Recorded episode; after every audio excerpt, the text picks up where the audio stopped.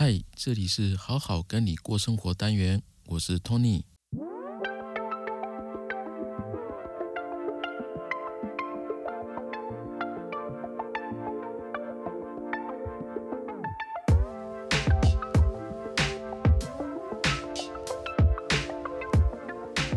嗨，大家最近过得好吗？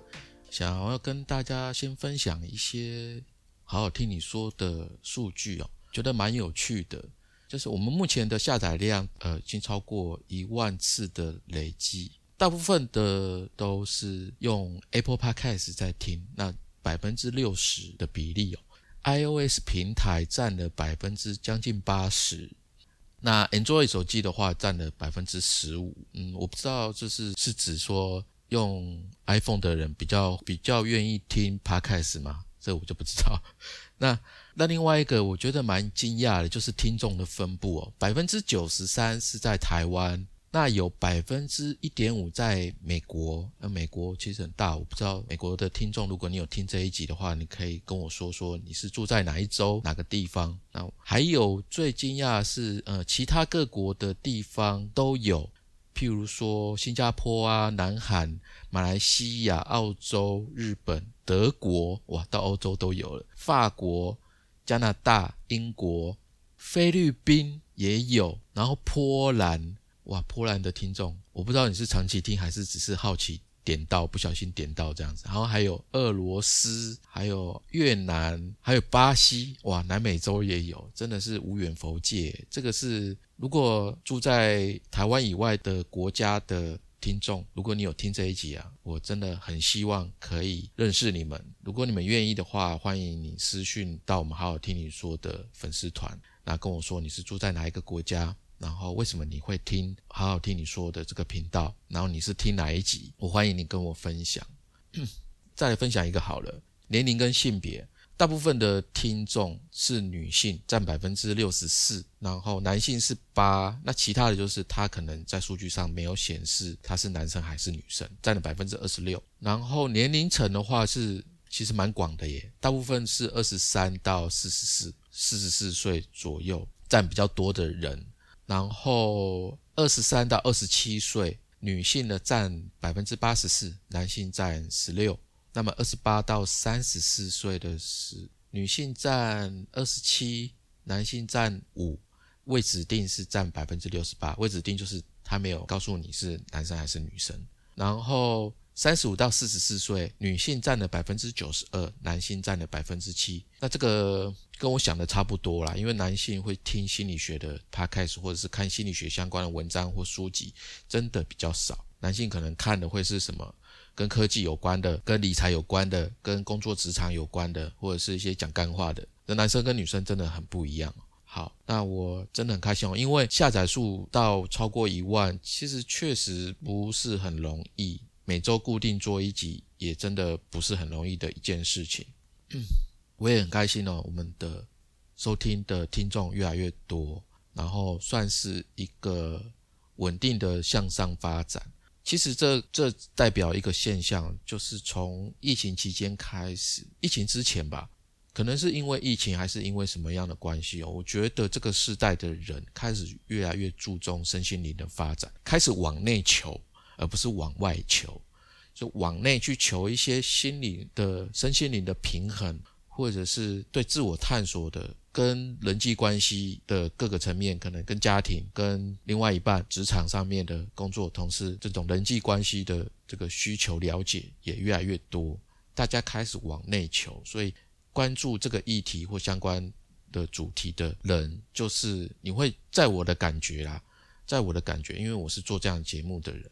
我的感觉就是，大家好像聚集在一个地方，然后一起去关注，然后引发一些一些思想，在自己的内心去咀嚼，然后去影响周遭的人。我觉得这是这个就是一个善的循环。那我觉得这个就是对我来讲一个很有意义的事情。即使是我工作再忙，我都愿意每周有排一个时间来跟大家做不同的主题，去分享关于心理学的一些我学习的，还有一些心得、一些知识。那这是驱动我去做这样的事情的一个一个驱动力，所以不晓得各位有没有什么是驱使你持续为你现在的生活更尽一份心力、更努力的一个内在驱动呢？可能是某一件小事也好，或者是像我一样有一个一个目标也好，都可以想一想。如果有，我会觉得哦，你很棒。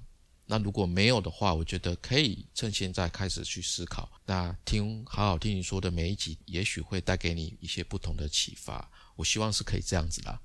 好，今天我一样是在讲亲密关系。那有一个听众他写私讯给我，他说他跟他男朋友感情很好，他们已经住在一起，像结婚没什么两样哦。他自己觉得自己已经准备好结婚的这个心态上面。但是她男朋友其实对结婚这件事情并没有非常主动的去提出他的计划或者一些想法。那最近她妈妈又打电话给他去催婚，问他什么时候要结婚啊，干嘛的？那她自己的心理压力很大。那她当然当然有跟她男朋友讨论过这件事情，但是她男朋友说，嗯，现在没有房子嘛，然后也没有太多的存款，然后他的工作呢，其实也还不稳定，才刚起步。所以他才想，他想要再等两年看看状况有没有比较稳定，再来考虑结婚这样子。那他就问说：“那怎么办？面对这样的情况，他其实有点焦虑。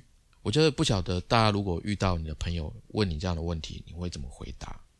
那我我是跟他讲啦，我是说你男朋友有这样子讲，他有讲出他的顾虑，我觉得这是很好的，就是说他对自己的现况来讲，他追求的是。一个向上的发展，所以可以给他一点时间去整理自己啦，然后也让他在这个时间内去看清楚，说自己的需要到底是有哪一些。那第二个就是说，你自己也要有一个极限哦，就是不能无止境的去等待。那如果在这个等待的过程当中，无止境的等待的过程当中，他去耗光你对他的耐心跟感情的话，那站在一个旁观者角角度来看，那不如去分手，去减少你的损失，停止你的损失。我我不知道别人怎么讲啊，可能有人听到这个会觉得啊，你怎么人家都是劝和不劝离，那你怎么会是劝离呢？因为我不认识你，那我听到这样的情况，我会觉得一般人没有办法无止境的等待吧，因为年纪会大啊，你会有一些成本，讲成本好像是算计，可是你要想，就是说你在这段感情里面。你到底想要得到什么？如果你是真心想要结婚，走入一个更好、更稳定的关系，我讲的不是一张纸，而是要确认两者之间的关系，要确认那种感情的责任跟对两个人组织家庭的那份心有没有获得一致、一致的目标、一致的认同。如果你确认是没有的，那我觉得即使这个男生再好，他跟你追求的方向不一样的话。可能分手会对你最好，不然时间久了，你心里还是会放不下这个目标，你会对他有埋怨，那这个埋怨会长大，那到时候你们还是一样会分手，这是有可能发生的，因为我看过太多的，所以会理性的跟他这样子建议。那当然他听了之后也心里稍稍稍的不再那么焦虑，他就说他知道了。因为我想啦，我自己猜测啦，我觉得他的心理压力，一方面是自己给的，另外一方面是他的家长给的，外面的人给的。因为可能对他来讲，结婚代表是要有一个交代，所以因为就是要给一个交代，压力就是从这边才开始产生的。可是要给谁交代呢？对自己交代吗？你可能是对父母、对你的亲朋好友、对你的同事，你可能会觉得说。自己的青春一天一天的在过，那你希望抓住什么，让这个心里可以更踏实一点？可是如果冷静的去看这件事情来讲，其实男生并没有说不要啊，只是说他们两者之间的观点不一样。从他一点点透露的讯息来看，我觉得这个男生考虑的是实际的条件，还有一些责任。还有当下她的状况是怎么样？有没有呈现一个向上的曲线？那这个女生的话，她考虑的可能是心理层面的这个安全感，所以她可能需要男生的，就是说给她一个她有在为这个方向去努力的这个感觉。如果有，我相信这个女生应该就不会再那么彷徨了。那我觉得结婚又不是只是为了那一张纸啊，它又不是奖状。婚姻嘛，我觉得我我也很有资格讲这个，因为我自己结婚快十年了，那这十年的婚姻状况的一些酸甜苦辣，我自己很有体会。因为他真的是需要说两个人对未来的生活要有一致的这个憧憬，然后还要还要有相同的信念。如果说你准备好了，但是对方没有准备好，却是在你逼婚的情况之下去结婚，可能会为你们的婚姻埋下一个危机。因为对我来讲啊，就是婚姻它是一个谈恋爱后来水到渠成的一个一个下一个阶段的一个结果，所以你去做出这个结婚的决定，不应该是为了让谁高兴，也不是为了让谁闭嘴呢，或者是给谁有一个交代而去做的。它应该很单纯的就是跟爱有关系。这个不管你的感情走得很顺啊，或者是你经历过很多恋爱才走到这一步，其实这都这都是一样的，就是。走到婚姻这个阶段，它应该只跟爱有关系。就算你分手次数很多，谈恋爱次数很多啊，多经历一些哦，也没有关系。因为这样的话，可以让你更加的了解自己。所以，学会分开、分离，也是一个人生很重要的课程。那你经历过很多次，对这些事情跟对自己会有更多的理解。那有的人他最后可能没有走入婚姻也没有关系，因为不婚也是另外一种生活方式的选择，也不代表人生是失败的啊。我跟你讲，因为很多结婚的人，他到一结婚之后，他的爱情就没有了，你知道吧？所以人家说婚姻是爱情的坟墓，这个对某一些人来讲是真的，对某一些人来讲，我我讲这个其实不是要恐吓大家，我我只是想说，不管你结不结婚。真正的重点应该是在于说，成为更好的自己。我们每个人在爱情当中应该学习的一个功课，因为只有更好的你，还有更好的我，这样我们才能够成就一个更好的我们。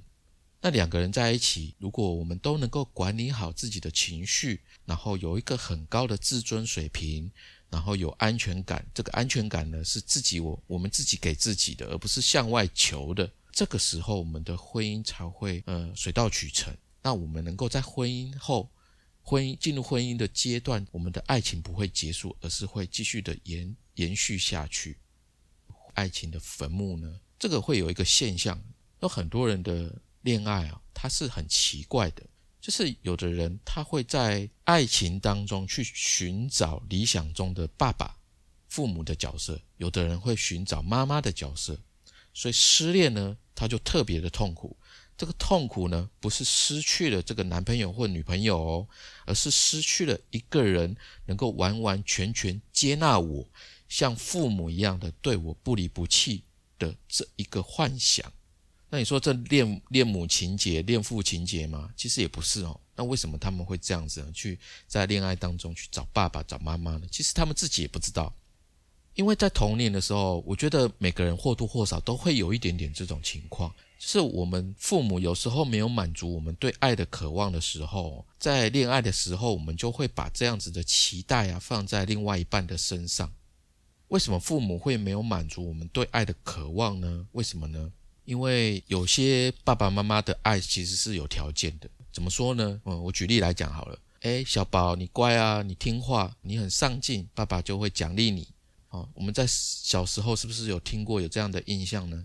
说我们一定要做到什么样的条件，哦，我们才会有奖励，爸爸妈妈给我们买买礼物，或者是单纯的夸赞我们是乖孩子，爸爸妈妈才会爱我们。这小朋友的感受是这样子的，所以蛮多人是在童年的时刻是没有真的受到爸爸妈妈完全满足我们对爱的渴望。那我们在上一集有讲过小女孩型的人。他们会在恋爱的时候表现的特别幼稚，或者是特别的无理取闹。一方面是因为他没有安全感嘛，所以他会用不断的一些奇奇怪怪的方式去测去测试对方的底线，看对方是不是真的爱自己。那这样的状况呢，他无理取闹的或者是幼稚的这个心理啊，其实就是他在父母那边没有获得满足的情况啊比较多。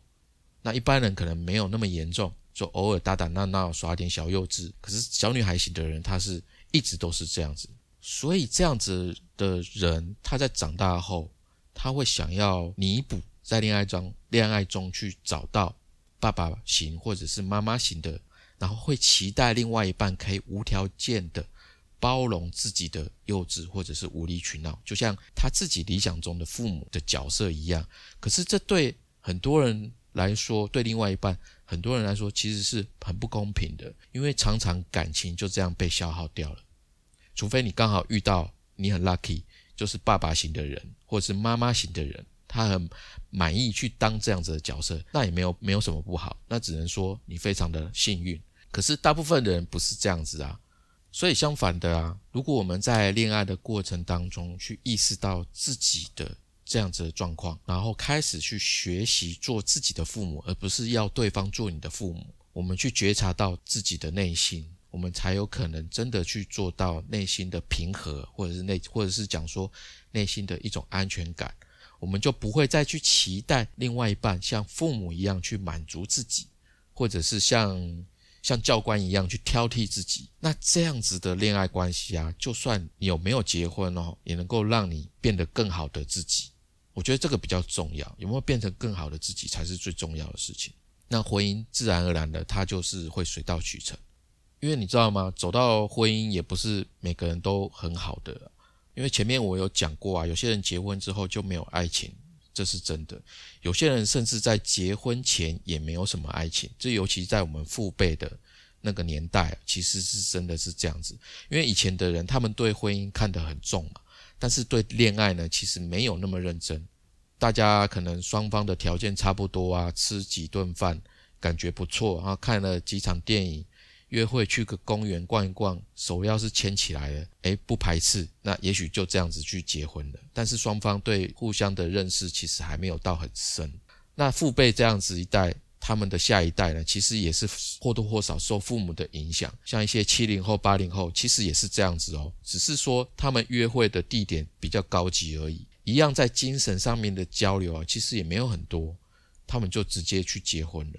结了婚会变怎么样呢？我举个例子。有有一对夫妻，他们相亲的时候年龄其实都蛮大的。那年龄蛮大的，他们也不过当时哦，你要想，现在三十几岁结婚不算年龄大，在当时算年龄大哦。他们在父母的催婚之下，然后两个人就相亲嘛，然后就结婚了。可是整天就是为了房子，为了孩子，然后为了收入啊，来整天奔波忙碌。那夫妻的对话差不多就是今天孩子学习怎么样啊？爸爸妈妈有没有来电话？房贷什么时候还啊？这些实物面的话题，那没有去有在精神层面的一些交流。那也因为不懂得浪漫了，所以两个人其实小孩子大了，那两个人才发觉无话可说。所以有的可能二十几、三十几的人，他会说：“啊，爸爸妈妈怎么变得那么甜蜜？”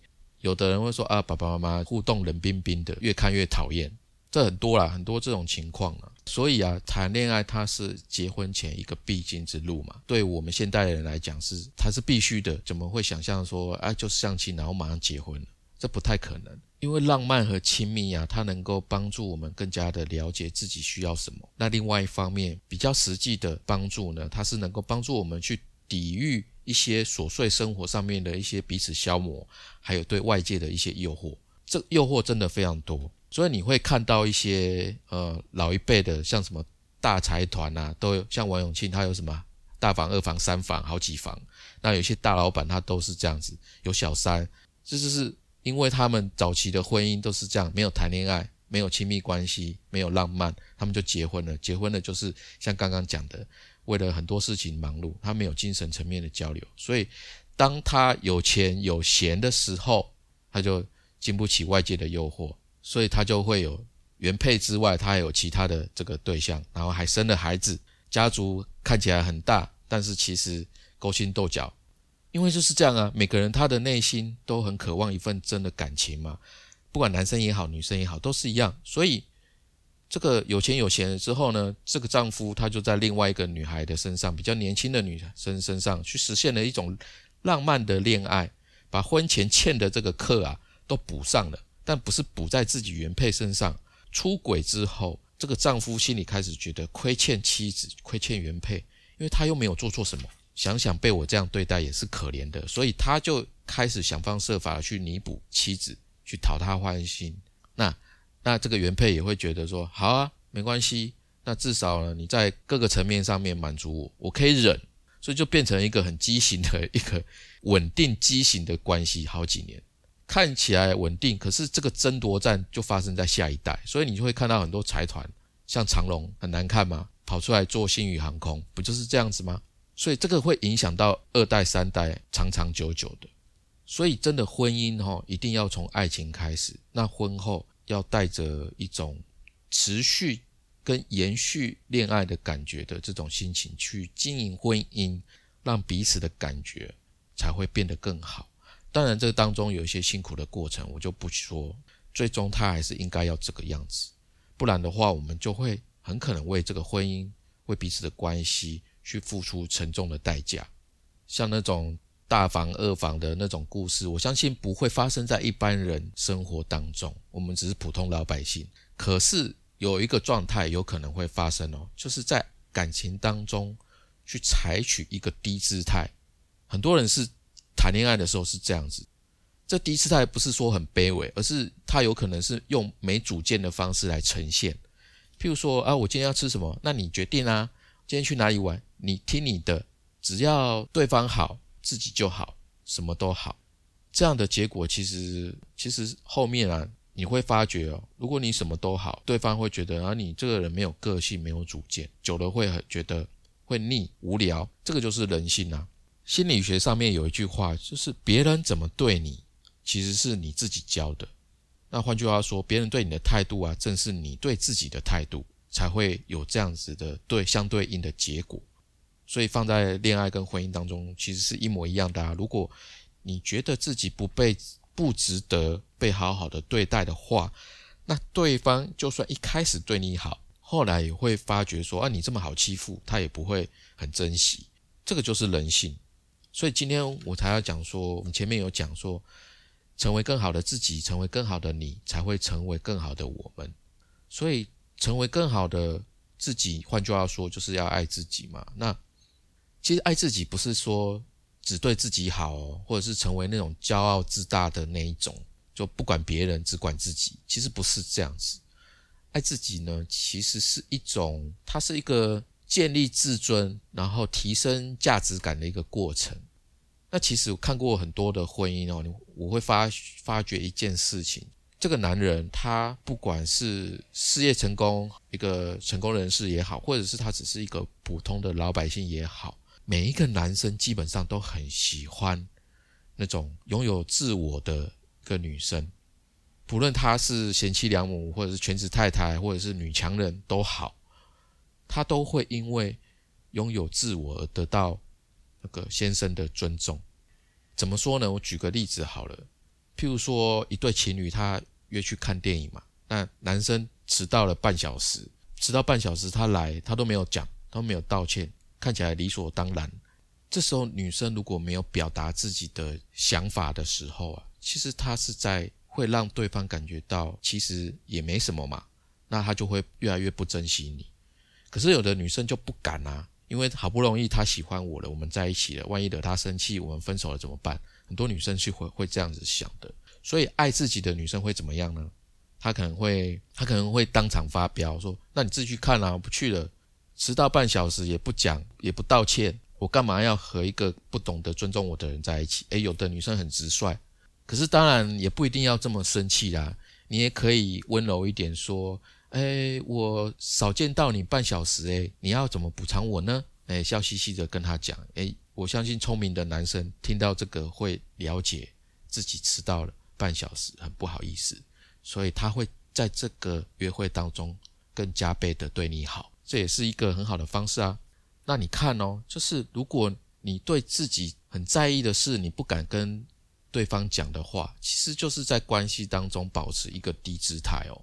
那我们在小鸡心理学的第八集那个主题是为什么有人被分手感觉自己毫无价值？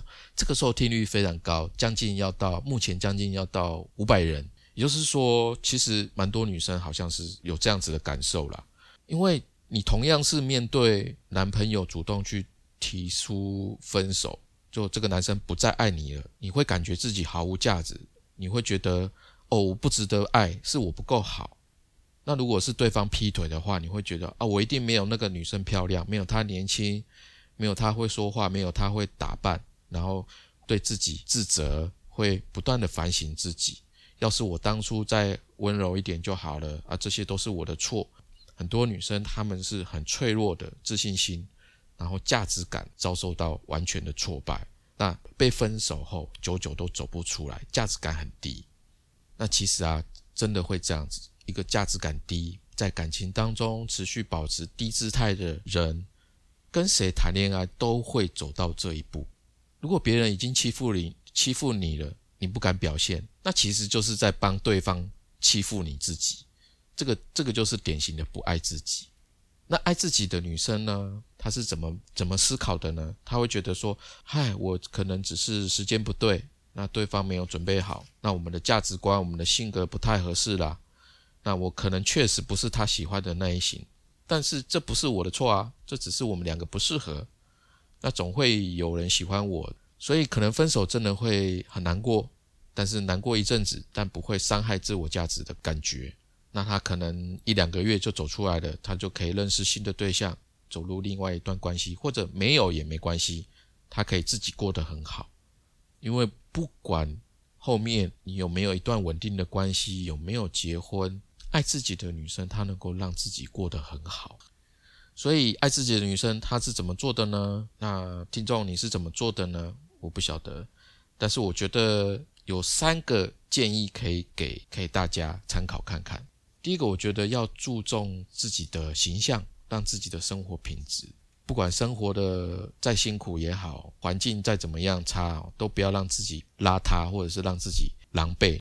当然，在家里面你可以随意比较轻松一点，但是我们出去给人家的感觉就是，就是整体的感觉，他的形象是符合你的这种打扮。看起来你自己很喜欢自己的这个样子，不管是端庄也好、优雅也好、性感也好，或是干练也好，它都是你自己喜欢的样子。打扮成你自己喜欢的样子是很重要的。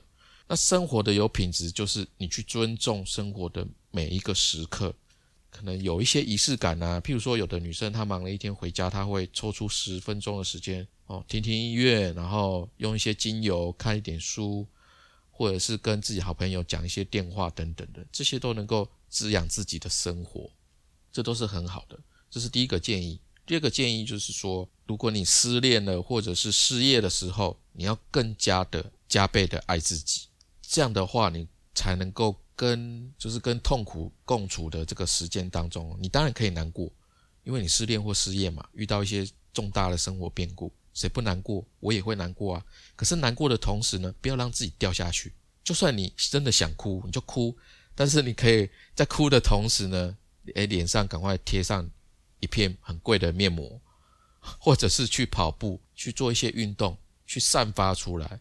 这样的话，就是你走出这个低谷的时候，你会发觉，哎，自己的皮肤一样保持得很好，或者是更好了，身材变得更好了。啊，这样人生多好啊，对不对？虽然有一些损失，但是我对自己的的投资没有少过啊。对，反正没约会，没工作，那我闲着也是闲着，可以去学，去上课，学英文，或者是上一些行销课程啊，去学舞蹈。那搞不好在这个课程当中，你还会认识一些诶还不错的对象，也不一定。所以就是把注意力哦，就放在自己的身上，那你就会慢慢的去提升自己，就算。在低谷，你能够变得更美，变得更厉害，变得更专业，变得更优雅，那最终你会变得更自信。那哪一天你在路上好死不死再遇到那个伤害你的人，你心里会想说：“哦，好险，你现在还配不上我，对不对？这样不是很好吗？”那除此之外哦，那些一直走不出去的心理状态啊，甚至产生一些报复的行为啊，其实都是笨蛋的行为，那个都是不爱自己的行为，所以真的不要去做。这是第二个建议，最后一个建议就是说，可以对自己有一个自我的要求，就是可以去坚持学习跟成长。我举个例子，我有个朋友，男生朋友，他家算很有钱，人也蛮好的。然后他的女朋友呢，其实很漂亮，是个 model，在他身边呢，总是小鸟依人。我的这个男生朋友呢，他是狮子座的，那他出去就是会一呼百应，很自然会吸引大家的目光。跟注意的焦点。那后来他们结婚了，结婚之后呢，这个他老婆就是全职的太太，家庭主妇。可是他也没有就这样啊，整天当个贵气的太太，而是他去努力的去学一些服装设计，即使是生小孩也是一样哦，他还是花一可能时间没有那么多，但是他就是花一点时间去学一些服装设计，慢慢慢慢的，小孩长大了，他的时间也多了，他这个学习的结果啊累积起来，他后来呢开始去动手设计自己的服装，哎还不错，他慢慢慢慢从一个个人这个服装设计呢，开始有一个自己的品牌。然后开始也有做一些手做的饰品啊，等等。他的事业呢虽然不大，可是小小的做得非常有品质、有品味。那跟他来找他合作设计的也络绎不绝。他现在也有有自己的事业啊、爱好啊、朋友圈。那她老公就我朋友很欣赏他老婆，然后对他也保持着一种尊重。他们的婚婚姻呢真的非常幸福。那相反的，如果有的人嫁入豪门之后，去过着被圈养的日子，那很可能就会失去失去自我，然后被对方抛弃。有很多那种嫁入豪门的女生都是这样吗？生了小孩过没多久，她就离婚了，很多啊，演艺圈不是一大堆吗？那当然，我们大家都是普通老百姓，没有嫁入豪门，但是我们一样，如果走入婚姻的话。会遇到很多很繁琐的俗世的一些杂事。我是希望说，就算再辛苦、再没有时间，也应该好好的对自己呢有一个自我要求，也就是要坚持学习一些东西，或者是保持成长。因为我们的目的都是成为更好的自己，不是为了要结婚，为了嫁出去，对吧？成为更好的自己，成为更好的你，这样我们才会更成为更好的我们。好，这是今天这一集的内容。那当然，我们讲的其实都是在亲密关系当中的关系，我们怎么样保持一个跟自己的更好的关系，跟另外一半更好的关系，跟我们家庭的成员拥有更好的关系，所以我才会去做这一系列的这个亲密关系的主题。那我希望大家会喜欢。我们每周三晚上七点会更新最新的一集。如果你是从 Apple Park 开始听的朋友，我希望你可以动动你的小手，帮我留评价，我会非常感谢您。我们今天就到这边，谢谢大家，再见。